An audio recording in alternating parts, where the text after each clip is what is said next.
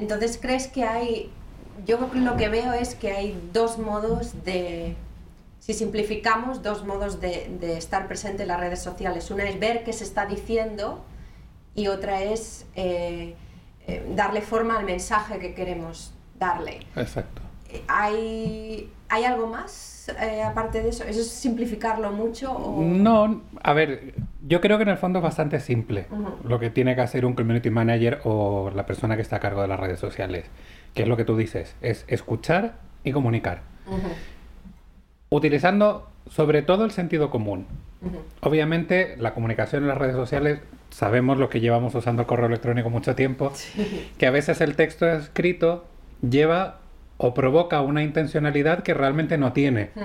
Uno al leer a veces un correo dice, vaya que borde o, esto me suena fatal, cuando en el fondo no ha sido con esa intención, que en la, comunicación cara a cara es mucho más fácil detectarlo. Y en las redes sociales esto todavía se magnifica más, pero por el hecho de que no, es, no, llega solo a un usuario, sino que llega a muchos a la vez. Entonces, claro, la posibilidad de reacciones distintas es infinita, como tantos usuarios haya.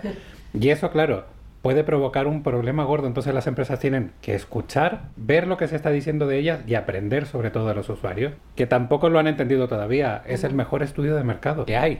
Escuchar a, su, a su clientela, cosa que no podían, o sea, que antes no podían hacer. Antes no iban a cada almacén, a cada supermercado, a cada empresa o a cada organización a escuchar qué se decía de ellos. Ahora tienen esa opción. Sí pero no están viendo el potencial que tiene. Algunas sí lo han visto y lo están haciendo muy bien.